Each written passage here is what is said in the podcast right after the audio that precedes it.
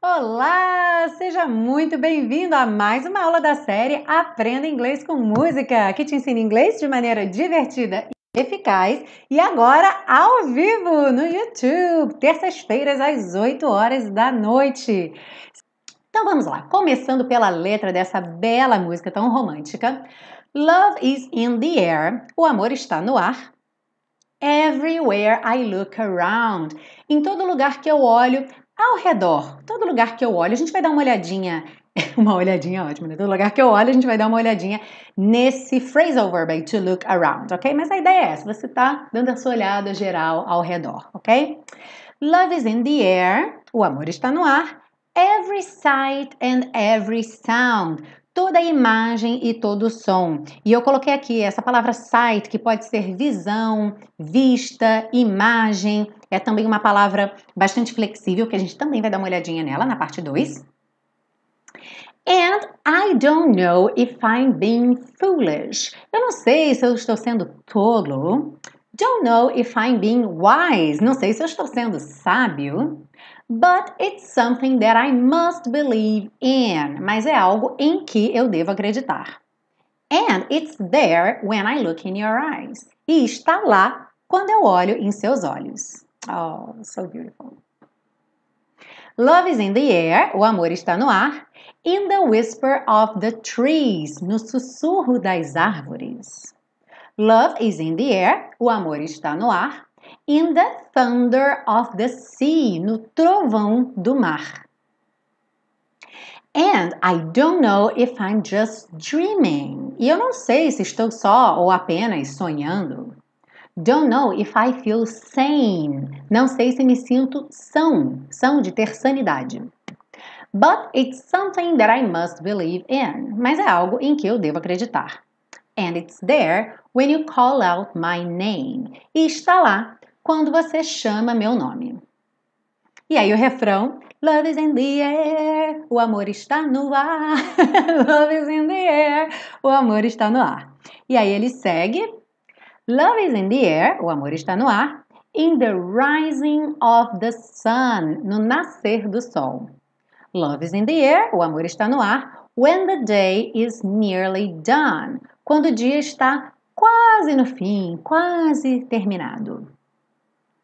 And I don't know if you're illusion. E eu não sei se você é ilusão. Don't know if I see it true. Não sei se o que vejo é verdade, se eu vejo a verdade. But you're something that I must believe in. Mas você é algo em que eu devo acreditar. And you're there when I reach out for you. E você está lá quando eu tento te alcançar.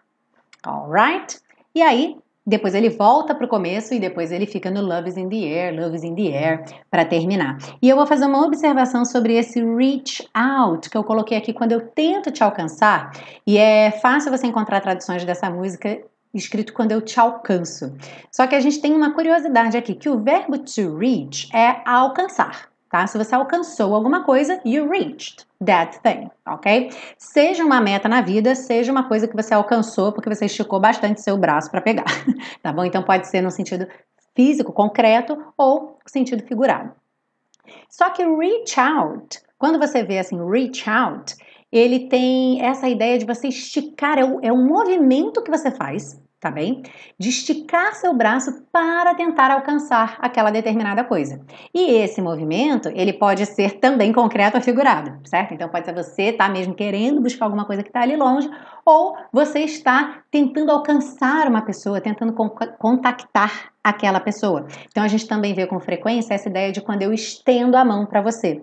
Só que estender a mão em português dá a ideia de oferecer ajuda, não é verdade? Estenda a mão para oferecer ajuda. E o reach out, ele serve tanto para quem oferece ajuda quanto para quem pede ajuda, certo? Porque eu posso esticar minha mão querendo que você agarre minha mão para me salvar, ou eu posso esticar minha mão querendo que você pegue minha mão para eu te salvar certo? Então essa é a ideia do reach out aqui, ok? E ele está dizendo que ela está lá quando ele estica a mão para para que ela o pegue, né? A ideia aqui seria que ele estivesse pedindo ajuda, ela está sempre lá quando ele precisa. So this is the idea, ok? He's there. Oh, sorry, she's there when he needs her. Então ele está No, no, no, no, no. So let's move on. Vamos nessa. Vamos para a parte 2. Então, parte 2. Tadã! Ah, gente, muito legal isso aqui. Então, olha só. Quando ele canta, eu falei que a gente ia ver esse sight, né? Quando ele canta Love is in the air, every sight and every sound. Então, a gente poderia pensar é, toda imagem e todo som, toda visão e todo som. Esse sight seria tudo que você vê, ok? Inclusive, olha só que bonitinho esse gráfico coloridinho que eu coloquei aqui.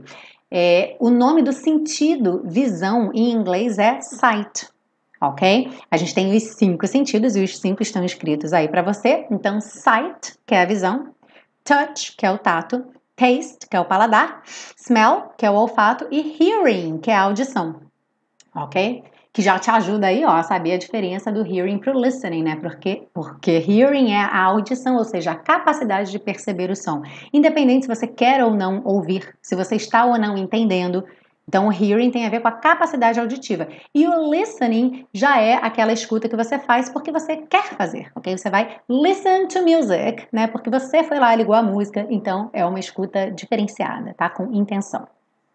Voltando para sight, porque hoje o sentido de, do dia não é a audição, mas sim a visão. Então, a gente viu que sight é o nome desse sentido, da visão, ok? E a gente também viu lá na letra que é Pode ser, dependendo da situação, pode ser vista, pode ser visão, pode ser imagem. Quando a gente pensa em sound, pode ser sight and sound. Então, imagem e som, ok? Nessa, nessa dupla.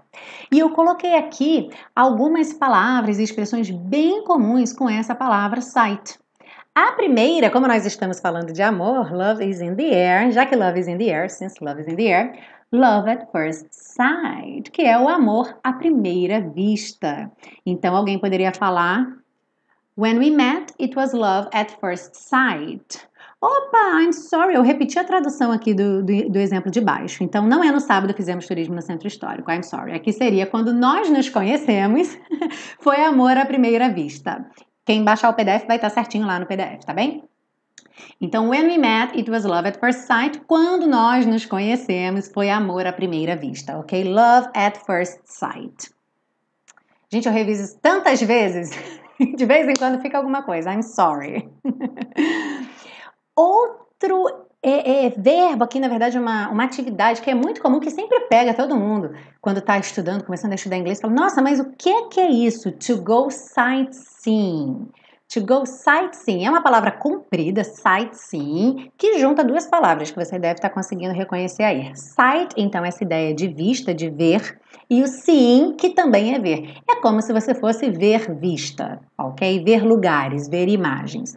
E o que é to go sightseeing? The activity of visiting interesting or beautiful places. Ou seja, é o nosso turistar, é o fazer turismo. Então, quando você vai para uma cidade turística, você vai naqueles pontos turísticos que são imperdíveis, você está indo sightseeing, ok? To go sightseeing. E aí, agora sim, on Saturday we went sightseeing in the historical center. Então, no sábado, fizemos turismo ou fomos turistar no centro histórico, tá bem? Você poderia até usar, às vezes, o to go sightseeing como uma tradução de passear, se você foi passear em lugares turísticos. Às vezes você diz, por exemplo, ah, eu estava no Rio, eu fui passear, fui no Corcovado, fui no Cristo, no Pão de Açúcar. Se você está indo nesses lugares turísticos, esse passear pode ser to go sightseeing. Alright? Agora, curiosamente, embora essa atividade de você ir ver locais famosos é, seja to go sightseeing, a vista no sentido de uma paisagem bonita não é sight, e sim view, ok? Então, se você quiser falar Uau, que vista! Você vai dizer What a view! Ou que vista bonita! What a beautiful view! Que vista fantástica! What a fantastic view! Ok? Então é curioso como são palavras aí que estão todas relacionadas, mas cada uma vai ser mais direcionada para um contexto ou outro. E aí é bacana quando a gente tem uma música com a gramática um pouquinho mais simples como essa, que aí a gente consegue expandir para outras coisas, né? Então você vê que mesmo numa música que aparentemente é um pouco mais simples, todo mundo aí ganha de qualquer nível de inglês, você consegue ver coisas novas aí. Seguindo os nossos phrasal verbs que eu falei. Então, aqui, quando ele diz everywhere I look around, em todo lugar que eu olho ao redor, E na outra parte, and it's there when you call out my name. E está lá quando você chama meu nome. A gente tem dois phrasal verbs que não são difíceis, são bem fáceis. Curiosamente, e isso não é regra com phrasal verb, hein, gente? Atenção. Mas curiosamente, aqui, quando você junta as duas palavras que formam o phrasal verb, o verbo e a preposição, você meio que consegue imaginar o sentido. Né? Porque look é olhar e around ou round, que é uma variação desse phrasal verb, pode ser look around, é o round quer dizer ao redor, né? Então, to look around é olhar ao redor, e realmente é, é exatamente isso, tá bem? A definição in English é to visit a place and look at the things in it, ou seja, visitar um lugar e olhar as coisas nesse lugar, ok? Aqui a gente, a gente às vezes fala como ver, dar uma olhada. Ah, eu fui dar uma olhada, fui ver o centro da cidade, fui dar uma olhada quando você tá, está conhecendo. Né? Então aqui, on Saturday we went to look around the city. No sábado fomos ver ou fomos dar uma olhada na cidade, ok? Curiosamente eu botei o on Saturday, porque lembra que on Saturday we went sightseeing? Então são exemplos próximos. Eu poderia dizer que eu fui sightseeing, eu poderia dizer we went to look around. Bem similares. E o to call out, to call, a gente já sabe que tanto pode ser ligar de telefonar ou chamar. Se eu chamo alguém, hey, eu estou chamando a pessoa, I'm calling. E o out, para fora, chamar para fora, chamar em voz alta. Então, curiosamente, aqui dá certo, mas em muitos phrasal verbs não dá certo essa ideia de você pensar nas palavras, no significado de cada palavra que forma esse phrasal verb. E aqui, então, a gente tem um outro exemplo, call the names out so we can all hear. Chame os nomes alto, em voz alta, para que todos possamos ouvir. Alright? Então, dois phrasal verbs fáceis de usar, fáceis de você identificar a ideia, tá? Pela, pela tradução mesmo ali do look around e do call out, para você perder o medo de phrasal verb. Seguindo aí, nós temos in the rising of the sun e a tradução no nascer do sol. E aí a gente tem uma coisa interessante, porque o verbo to rise normalmente é traduzido como levantar-se. Quando é o sol, a gente não costuma tanto falar que o sol se levanta. Algumas pessoas falam, é até poético. O Caetano canta, né? Todo dia o sol levanta. Mas a maioria das pessoas dizem que o sol nasce, certo? Então, quando é o sol, a gente costuma traduzir como nascer. Se for outra coisa, a gente costuma traduzir como levantar-se, ok? Então, coloquei aqui: The sun rises in the east. O sol nasce no leste. The sun is rising. O sol está nascendo. E aí você percebeu que esse rising está com ing e na minha frase ali na tradução, o sol está nascendo. Eu realmente estou usando o gerúndio, ok? Agora, o que é muito importante você saber, aprenda hoje para nunca mais esquecer, é que todo gerúndio é feito com ing, mas nem todo ing é gerúndio. Ou seja, nem todo ing, num verbo, a gente vai traduzir esse verbo como ando, endo, indo, tá bem? Então, quando um verbo com ing não fizer sentido como gerúndio, por exemplo, aqui se eu lesse no nascendo do sol, hum, não ia fazer sentido. Pense na possibilidade dele ser infinitivo, tá bem? Essas não são as duas únicas possibilidades de uma palavra com ing, ok? Até porque existem adjetivos terminados em ing, mas Normalmente, se é um verbo, que você conhece aquele verbo, ah, o verbo to rise, levantar, nascer, no caso do sol, ele está ali com ing e não funcionou como nascendo, experimenta o infinitivo. Com essas duas tentativas aí, você já aborda a grande maioria dos exemplos. Então, sua chance de acertar é muito grande, ok? Ah, nossa, nessa frase a gente tem várias coisas bacanas também. When the day is nearly done. E aí, quando o dia está quase no fim. Então, nearly vem de near. Near quer dizer perto, próximo, certo? Quando eu falo near here, perto daqui. Is there a bank near here? Tem um banco perto daqui. E aí, nearly que é o advérbio do near, ele significa quase, muito perto. É, é, como um, proximamente, mas aí normalmente de acontecer alguma coisa. Ou seja, eu poderia substituí-lo pelo almost, que é o quase, ok? Oficial, né? Almost, nearly, almost. Então, muito perto de acontecer, quase acontecendo. Tá? E aí a gente tem essa expressão to be done. To be done, que dá essa ideia de terminar, acabar, completar uma atividade, tá? E ele tanto é usado como algo que é terminado, é acabado, is done, como voz passiva mesmo, mas ele também é usado dessa forma de eu falar I am done e quer dizer que eu acabei e não que eu estou acabada, ok? Então ele tem as duas ideias, o que é bem, bem bacana. Então, olha, o primeiro exemplo aqui é só para te dar um, um, exemplo do nearly, do quase, olha só. He nearly crashed his car. Ele quase bateu com o carro. Eu poderia trocar pelo almost. He almost crashed his car. Daria no mesmo, ok? O segundo The work is done. Então aqui eu estou usando realmente voz passiva, né? O trabalho está terminado. The work is done. E já no terceiro exemplo, esse, esse terceiro exemplo é polivalente, porque quando eu digo I'm done, eu poderia estar um pouco brava. E eu poderia estar dizendo, chega, tipo, eu encerrei. De repente, no meio de uma discussão, eu não, não quero mais discutir. Olha, não vou continuar essa discussão. I'm done. Tipo, olha, eu já acabei aqui. Se você quiser ficar falando sozinho. É uma possibilidade.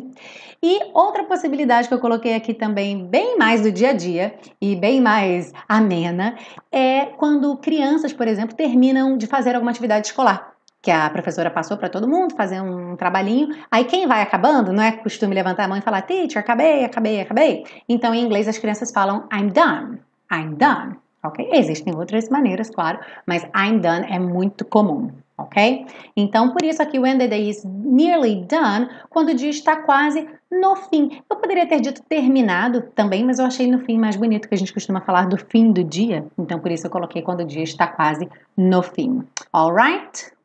Oh, terminamos a nossa... João Joaquim, boa noite. E o Carlos está perguntando near e close quando usar um ou outro. É, o near, near, não o nearly da música, tá? Que esse é, fica bem diferente mesmo. Mas o near, ele acaba sendo mais usado do que o close por ele não precisar de preposição.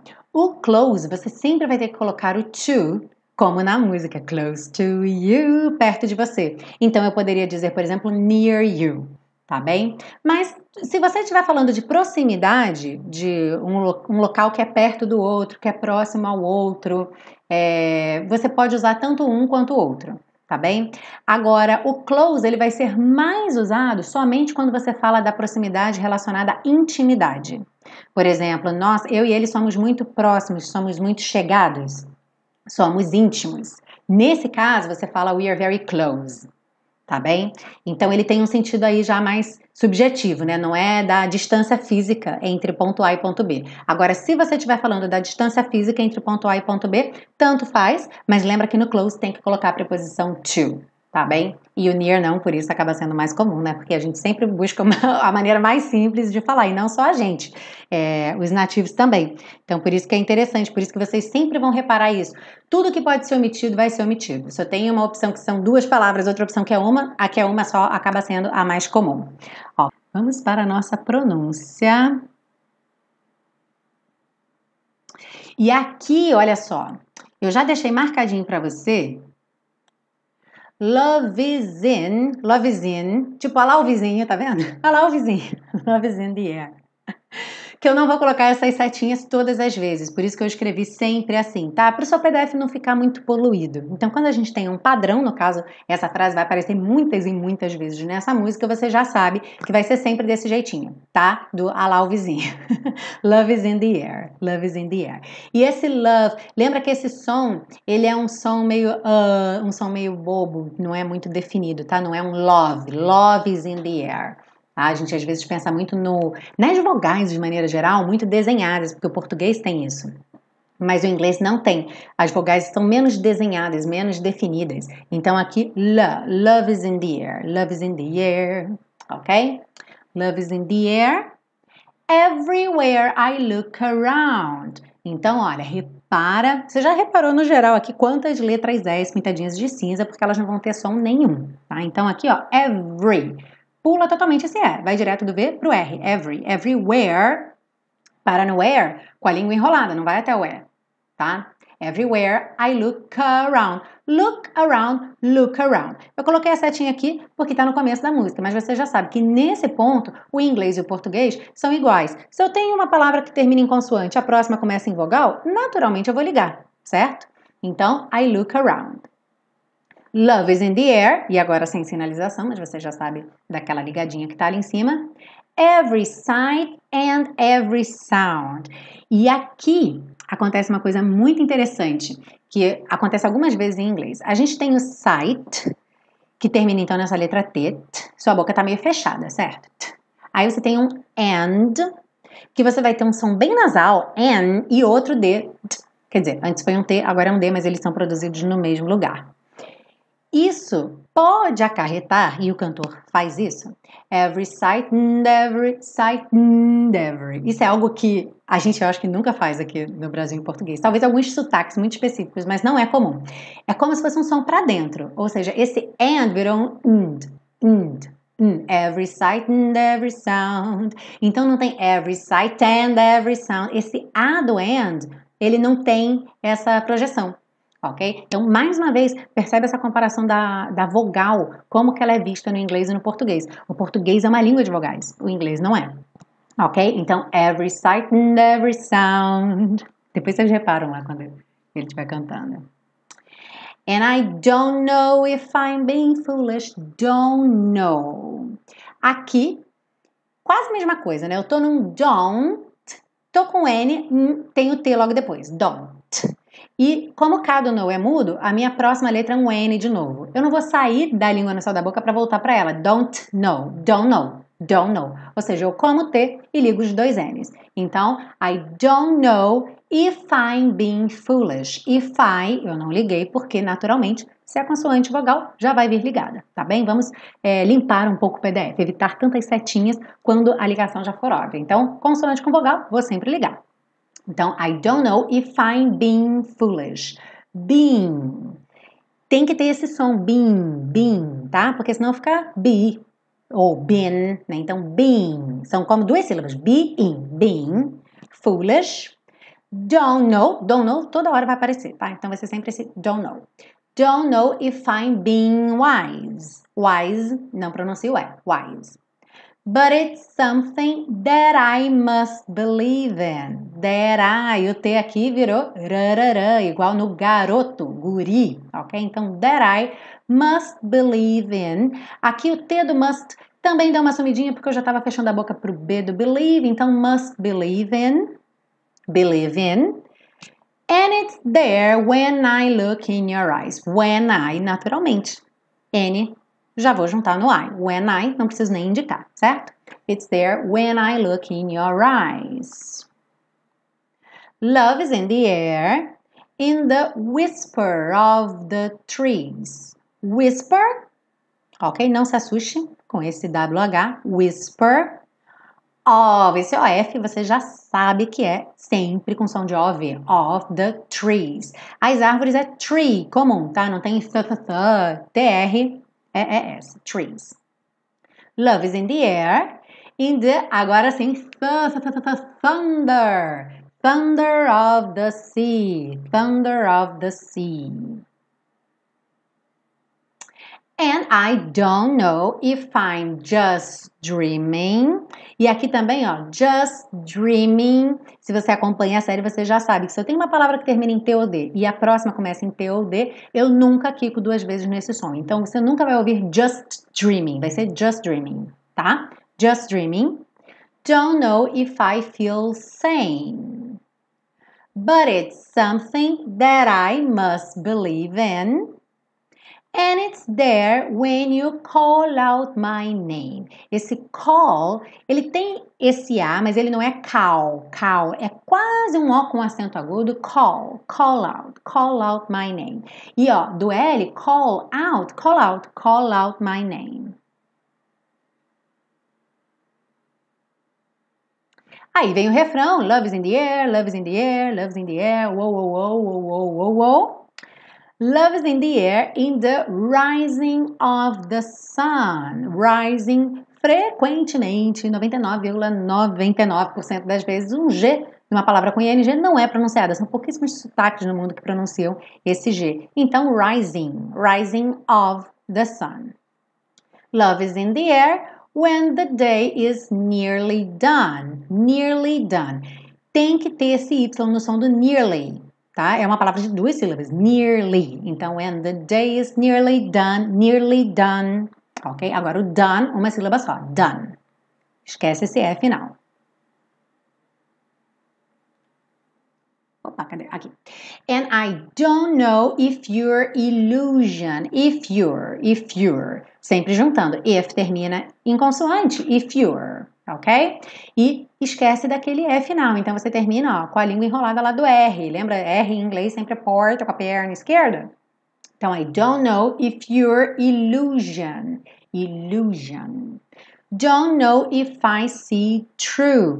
Aqui você escuta quase como se ele dissesse see true. Esse it, ele tem pouquíssima é, importância aqui na, na fala mesmo dele, tá?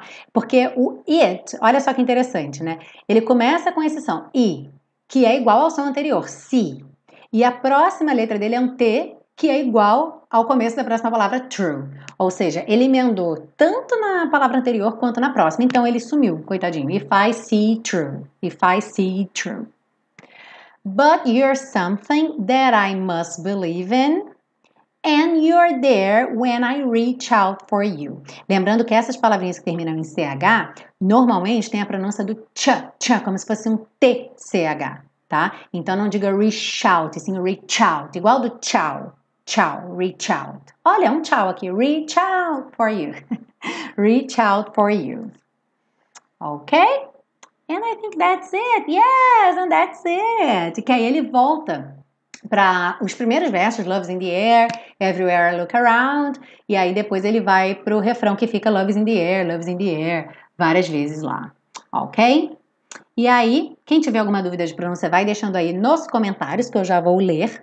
Aqui, então, a gente tem a nossa propaganda do Super Pacotão. Leve a sério com você para qualquer lugar, olha só, inclusive seu passeio de balão, e se torne um super colaborador. Conheça o Super Pacotão com todas as aulas disponíveis para download em três formatos, áudio, vídeo e PDF. Por enquanto, só só disponível para as duas primeiras temporadas, muito em breve disponível para a terceira temporada, que acabou em janeiro, e quem já tiver comprado as duas primeiras temporadas vai receber um e-mail com um preço promocional especial de lançamento pela fidelidade por ser um super colaborador da série Aprenda Inglês com Música, ok? Para comprar aí o terceiro, é, a terceira temporada, e se você quiser ir além, respondendo até uma pergunta que eu recebi essa semana, Teacher Milena, dá para aprender inglês só com música? Que dá, dá, tá? E muita gente, especialmente na década de 80, que a gente não tinha tanta é, série, né? Não tinha tanta, assim, tanta, não, praticamente nenhuma, né?